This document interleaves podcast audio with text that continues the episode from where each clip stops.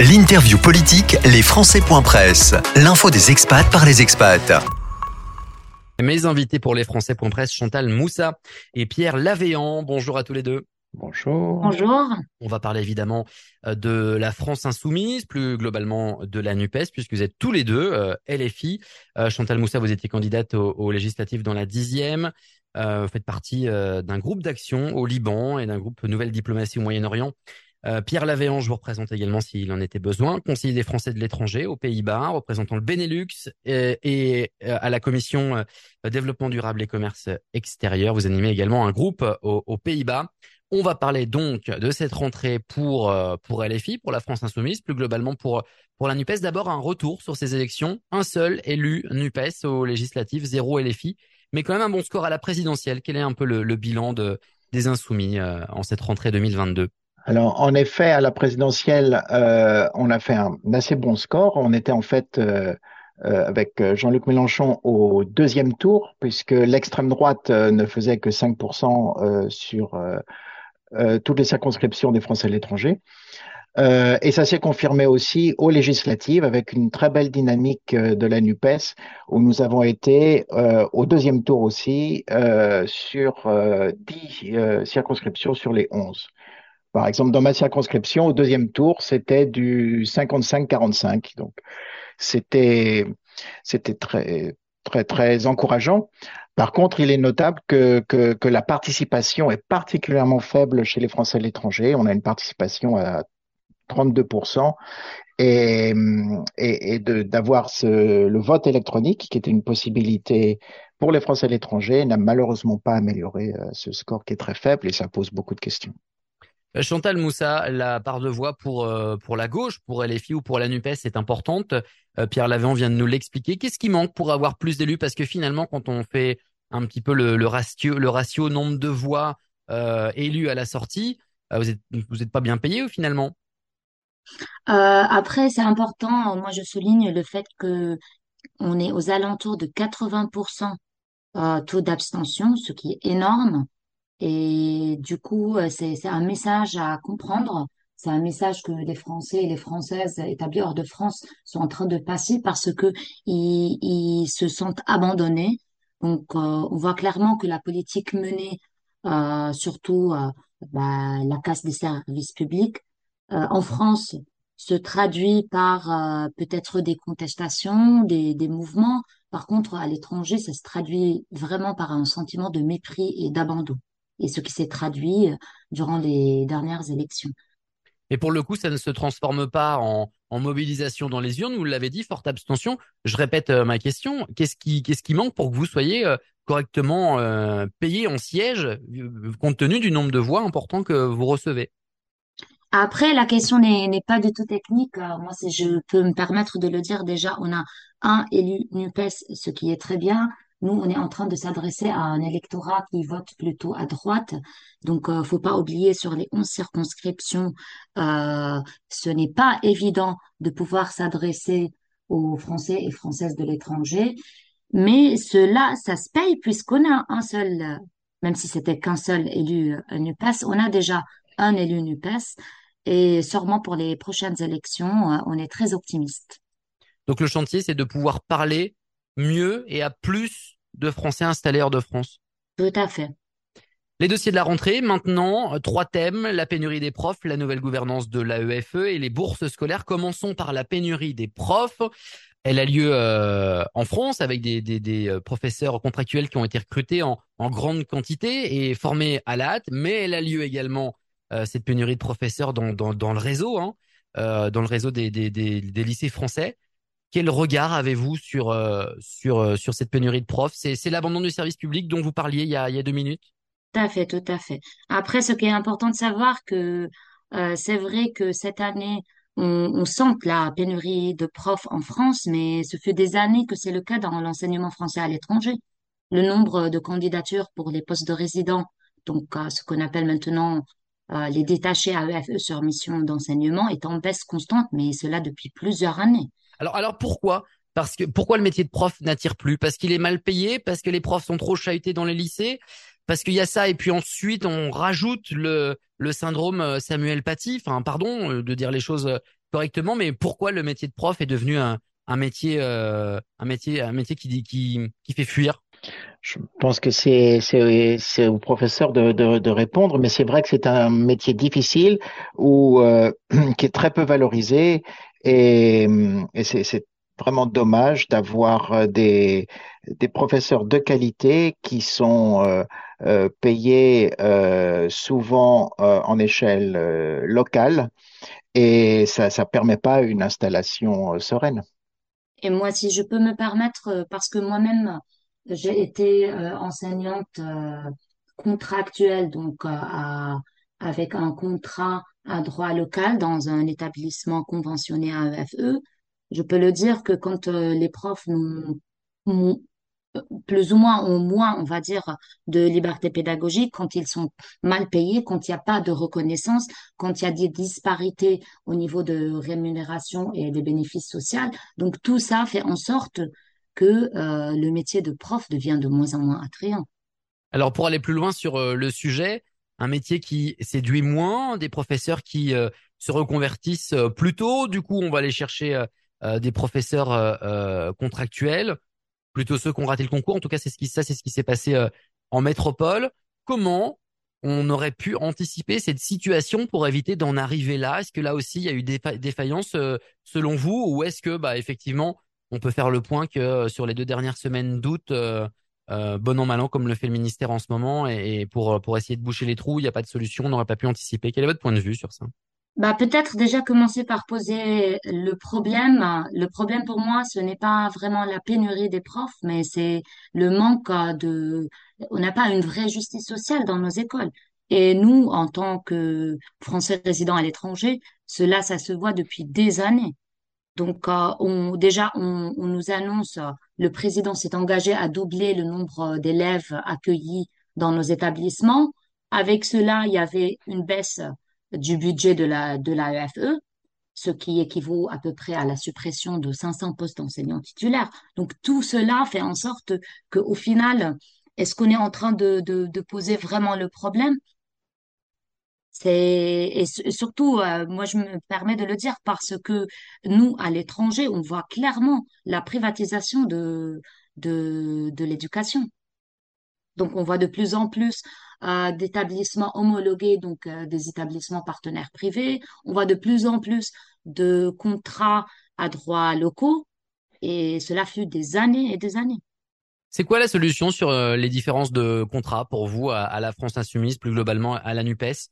On met tout le monde en contrat de droit local, on met tout le monde en professeur intégré. Quel est votre qu'est-ce que vous souhaiteriez sur ce sujet?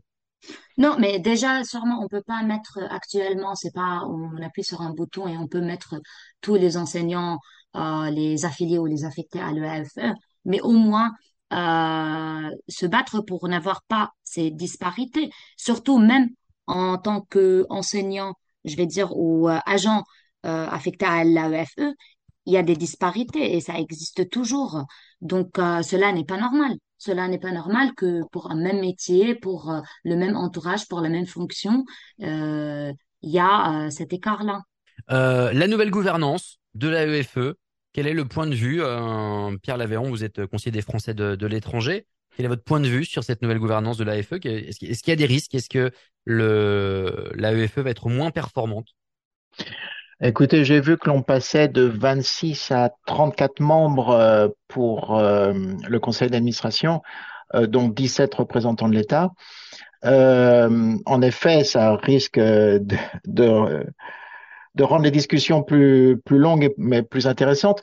Mais moi, ce qui m'intéresse plutôt, c'est la ligne politique de l'AEFE, parce que depuis quelques années, on voit en effet, comme l'a dit Chantal, une, que, la création d'établissements privés euh, est favorisée et parfois même, et là je ne comprends pas cette politique, euh, de mettre en compétition euh, un, lycée public euh, euh, de l'AEFE avec un établissement privé qui est qui appartient à un fonds de pension. Ça, on le voit Amsterdam, par exemple, et, je ne comprends pas cette politique.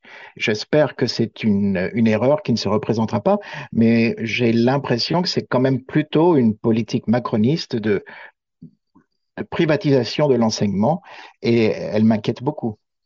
C'est quoi? C'est une énième ubérisation du fonctionnement? On ubérise l'éducation dans, dans, dans, le réseau des Français de l'étranger? Comme on n'a pas envie de l'intégrer, de le porter et de le gérer, on l'achète à la carte euh, à, à, à d'autres fournisseurs. Pardon pour... C'est assez violent comme terme, j'assume, mais c'est cette idée-là que vous dénoncez? L'ubérisation, pour moi, est vraiment une euh, précarisation particulière. Euh, je ne suis pas sûr qu'elle s'adapte vraiment au, au lycée, mais, euh, mais par contre, ces lycées privés sont dans une optique financière, bien sûr, mais aussi peut-être de formatage de, de, de, nos de nos enfants qui, qui moi m'inquiète et et, et, ça, on voit, alors c'est peut-être simplement une euh, par manque de, de, budget, mais je pense qu'il faut vraiment faire très attention à euh, ces lycées euh, qui arrivent. Je crois qu'à Anvers, c'est un lycée qui appartient à une fondation de Carrefour, si ma mémoire est bonne. je, je trouve ça très, très dangereux. Passons sur le sujet des bourses scolaires 2022. Elles font parler à chaque fois chez les Français de, l'étranger. Euh, quand est-ce qu'on va pouvoir avoir une rentrée avec sur le sujet des bourses? J'ai envie de dire des, parents 100% contents. Est-ce que ça peut exister? Alors, pour, pour rappeler euh, à, vos auditeurs qui ne sont peut-être pas concernés directement, les lycées euh, français à l'étranger sont payants et parfois très chers. Donc, ce que l'on voit dans les conseils consulaires, quand on discute euh, des, allocations de bourse, en fait, on voit, y compris des classes moyennes qui euh, demandent des, bourses. Euh, alors, ce qui n'est pas inhabituel et ce qui n'est pas étonnant dans le réseau AEFE et pour les Français d'étranger. Ça pourrait l'être en métropole, mais c'est pas le cas chez les expats. E, exactement. Donc c'est c'est c'est ça qui se passe. on a on a des des, des Français qui qui ont des postes temporaires euh, à l'étranger et qui ne font pas attention à leur euh, contrat ou, par exemple, l'éducation n'est pas prise en charge par euh, l'entreprise. Et ça les met dans des situations très difficiles, surtout quand ils ont plusieurs enfants. Après, pour les bourses scolaires, il me semble que elle, pour les Français de l'étranger, elle n'a pas été revalorisée alors que l'inflation est mondiale. Et ça va certainement poser des problèmes. Tout à fait. Chantal, Chantal Moussa, vous êtes inquiète sur cette inflation qui va peut-être, alors c'est vrai qu'en France métropolitaine, elle est là, mais c'est pas l'endroit où elle peut être la plus euh, la plus importante euh, sur la planète. Il peut y avoir des cas où ça monte beaucoup plus. C'est quelque chose qui vous inquiète, ça, Chantal Moussa? Tout à fait, sûrement, c'est très inquiétant parce qu'on voit de plus en plus des, des Français et des Françaises qui décident de mettre leurs enfants dans des établissements euh, international ou même pas français. Et tout cela, c'est à cause des frais de scolarité qui montent beaucoup. Donc, euh, pour nous, sûrement, il faut, il faut renforcer l'enveloppe budgétaire des bourses euh, pour les Français de l'étranger et surtout, euh, ce qui est important parce que là, la deadline, c'est le mi-septembre. Donc, beaucoup de nos concitoyens font appel à nous parce que ils savent pas comment euh, construire leur dossier. Ils n'ont pas accès vraiment à l'information. Donc, il y a aussi un problème d'accès à l'information. Mhm.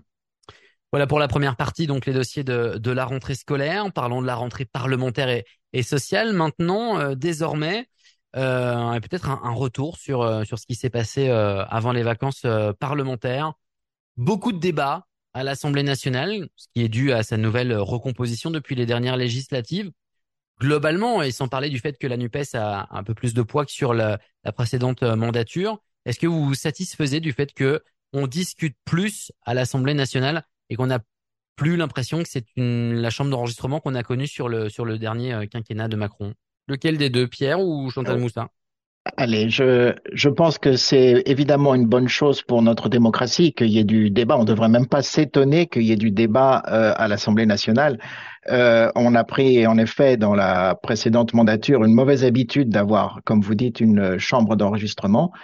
Il est, il est sain d'avoir euh, du, du débat. Après, on est quand même dans une cinquième république très présidentielle et comme vous le savez, on, aimerait bien avoir une sixième république où la démocratie est beaucoup plus prégnante. Chantal Moussa, Karim Benchek est membre de la commission des finances. Euh, quelle sera la position de la NUPES sur les budgets de, des Français de, l'étranger? Après, la position, je vais dire, de la NUPES est claire par rapport au, à la, aux cubes budgétaires successifs dans nos services administratifs, dans nos services consulaires et tout ce qui est lié aux, Français de l'étranger. Et surtout, faut pas oublier que Karim Bencher était résident hors de France et en plus, il était le consul au Liban. Donc, il connaît bien les problèmes et les défis hmm. auxquels font face les Français de l'étranger causés par le démantèlement des services publics. Donc, il me semble qu'il portera haut la voix pour augmenter euh, les budgets liés aux services des Français de l'étranger. Je, je, précise, euh, Karim Menchek est, est, député des Français euh, de l'étranger de la 9e circonscription. Euh, il est un député NUPES. Il va donc pouvoir porter la voix de la NUPES dans cette commission euh, euh des finances. Quelle, va être, quelle va être la stratégie euh, Amender, questionner, dénoncer? Ça peut être les trois aussi d'ailleurs. Peut-être faut poser la question directement à Karim. très, bien, on a, on a pris la proposition de, de, et, l'invitation sans souci. Euh, passons au déploiement de France consulaire. Il est toujours prévu par euh, le nouveau ministre Olivier Becht. Alors, au potentiel détriment des agents sur place, alors pas seulement des agents, mais aussi des Français expatriés. Euh, Est-ce que vous avez là aussi prévu des actions ou des amendements sur ce point? On sait que vous luttez hein, contre le déploiement de France consulaire parce que ça crée une ça crée une fracture. Pour vous, le service euh, n'y est pas. Euh, quels a été vos, vos travaux Peut-être avez-vous travaillé cet été sur euh, sur ce sujet qui qui va concerner là pour le coup tous les Français de l'étranger? Ils vont forcément être euh, confrontés à France consulaire un jour ou l'autre si ça n'a pas déjà été le cas. Oui, c'est sûr que quand on est conseiller des Français de l'étranger, on est contacté très souvent par nos compatriotes pour leur problème de ne serait-ce que d'avoir un rendez-vous euh, avec le consulat. Et ça, c'est c'est la partie euh, immergée que nos, nos concitoyens peuvent voir.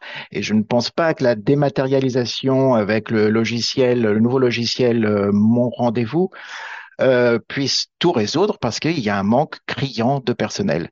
Et ce que l'on voit moins, c'est que euh, ce personnel consulaire est euh, avec beaucoup de burn-out, beaucoup de, de, de problèmes euh, liés à du surmenage. Et ça, bah, par exemple, à l'Assemblée des Français de l'étranger, on va euh, rencontrer les syndicats euh, du ministère des Affaires étrangères pour pouvoir en discuter, pour pouvoir essayer de remonter ça parce que eux, au ministère des Affaires étrangères, ils n'ont peut-être pas une libre parole que nous, on peut avoir. Euh, passons à cette euh, dernière partie d'interview, l'avenir de la NUPES, en tout cas son actualité chez les Français de l'étranger avec une élection à Montréal, une, une partielle des euh, conseillers consulaires. L'annulation de, l'élection de 2021 avait été annulée deux, irrégularités chez, deux candidats hein, par rapport à des affiches et des rapprochements avec des, partis. Quelles sont vos ambitions sur cette circonscription? Elle a donné de bons résultats à Jean-Luc Mélenchon à la présidentielle et également votre candidate sur place aux, législatives. Avec l'été qu'on que, vient de traverser, ponctué euh, d'incendies monstres, de sécheresse, d'inondations euh, également, on le voit là en Asie. Est-ce que vous pensez que l'été va pouvoir peut-être porter, souffler dans, le dos des candidats de la NUPES sur cette, euh, sur cette partielle euh, consulaire à Montréal On est très optimiste. On est très optimiste euh, parce que, comme euh, vous l'avez déjà dit, donc on a, on a eu de très bons scores dans cette circonscription. Et puis la candidate, elle a fait un immense travail, une campagne sur toute la circonscription. Et surtout, il me semble qu'avec le temps, c'est de plus en plus les Français et les Françaises, euh, en particulier euh, ceux et celles établis hors de France, sont plus conscients de l'urgence. On est, on est dans une urgence et il faut absolument faire rupture avec la politique menée actuellement. Et ensuite, je pense, pour, pour ce qui est de cette élection euh, locale consulaire, euh, je pense aussi euh, que la liste de Ramsey Sfer aura de, un très bon résultat parce que il a été déjà élu pendant quelques années et on a pu voir la, qualité de son travail. Ce qui, je trouve dommage, c'est qu'il y ait en effet des, irrégularités comme ça qui, euh, qui, qui, qui, gênent beaucoup le processus démocratique. On a déjà une, euh, une faible participation. Si en plus euh, les gens doivent revoter un an après euh, pour des irrégularités vraiment choquantes, euh, ça entache beaucoup notre, notre travail et, et, et, la démocratie en général. Alors je ne connais pas les deux candidats qui ont été désavoués par, par les institutions de l'État, mais pour autant, de se revendiquer d'un candidat sans, y être apparenté me semble quand même assez, euh, étonnant. Euh, Est-ce qu'il faudrait pas aller plus loin et procéder à des sanctions? C'est tromper l'électeur quelque part finalement, et c'est quand même assez grave. Est-ce qu'on ne devrait pas recevoir une peine d'inéligibilité pour avoir trompé l'électeur de cette façon-là? C'est quand même antidémocratique. Pardon, mes propos sont violents, mais c'est plutôt votre réponse qui m'intéresse. Oui, oui, tout à fait. C'est vraiment choquant. Après, euh, euh, c'est monté au Conseil d'État et euh, je, je, je, ne suis pas législateur, euh, mais, mais si on pouvait éviter en effet ça et en effet euh, qu'il y ait des conséquences pour ceux qui, qui trompent les électeurs, euh, je pense que tout le monde s'en porterait mieux. Chantal Moussa. Ben, je suis tout à fait d'accord avec Pierre. Au final, il faut qu'on essaye euh, d'éviter ce genre, euh, on va dire, euh, d'accident. après, je fais totalement confiance au Conseil d'État. Bon, s'ils ont jugé qu'il faut pas pénaliser ou sanctionner, donc voilà. Ils ne pourraient peut-être pas avec les, les lois actuelles. Hum. Il s'agissait d'une question dogmatique, d'avoir votre point de vue sur, sur la situation les actions, les rendez-vous des, des, insoumis pour les, les Français de l'étranger ou peut-être des groupes de travail NUPES puisque vous, vous travaillez en rassemblé avec Europe Écologie Les Verts, avec le PS. On, rappelle, c'est une gauche rassemblée, euh, la NUPES. Est-ce que d'ailleurs dans, dans les circos, euh, sur le terrain, il y a des réunions euh, NUPES locales ou alors chaque parti travaille dans son coin et ensuite met en commun avec les, les autres partis de l'Alliance? Euh, moi, je peux parler de la dixième circonscription des Français de l'étranger. Donc, euh, nous, on a vraiment réussi à construire l'union euh, de la base. Donc, on s'est mobilisé avec ELV, e le PS, le PC, Génération S, nous donne beaucoup d'associations aussi qui nous ont rejoints. C'était lors de la campagne.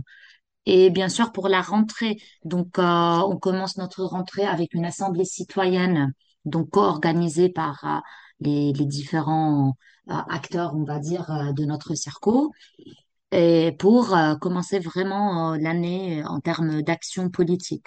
Après, je peux vous détailler un petit peu les actions politiques, mais... Oui, oui, allez-y, Chantal Moussa. Donc, en gros, nous, vu l'étendue de la dixième circonscription, donc c'est 49 pays, il y a des pays où c'est vraiment, euh, il y a une instabilité. Donc, euh, on fonctionne pas mal par réseaux sociaux, par Internet, donc euh, on essaye de faire un calendrier de conférences.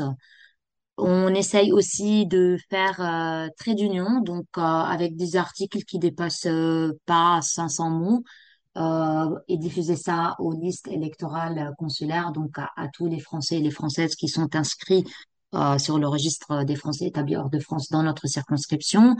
Euh, pour avoir un petit peu l'actualité. Ça peut être aussi des articles euh, culturels, euh, pas uniquement politiques. Euh, bien sûr, on va favoriser aussi les actions sur place. Donc, on va favoriser les événements. Et ça peut être café politique, ça peut être débat autour d'un film. Aussi, on va essayer de se mobiliser afin de pouvoir accompagner nos concitoyens dans leur démarche. Là, je vous ai parlé des, bourses scolaires parce que c'est le moment, mais ça peut être sur euh, toute autre démarche.